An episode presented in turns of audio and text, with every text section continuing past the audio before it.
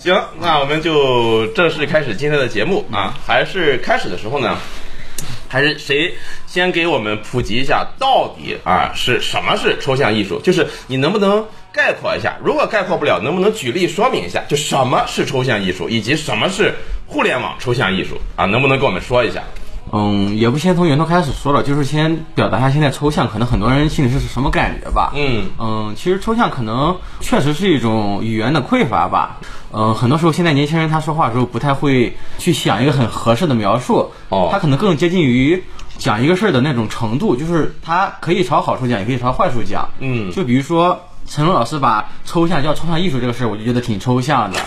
啊 嗯，他可能就是单纯的表示一种感受。其实可能很多时候这个形容语你要跟着场合还有语气来听，它可以就是单纯的指一个程度或者形容而已。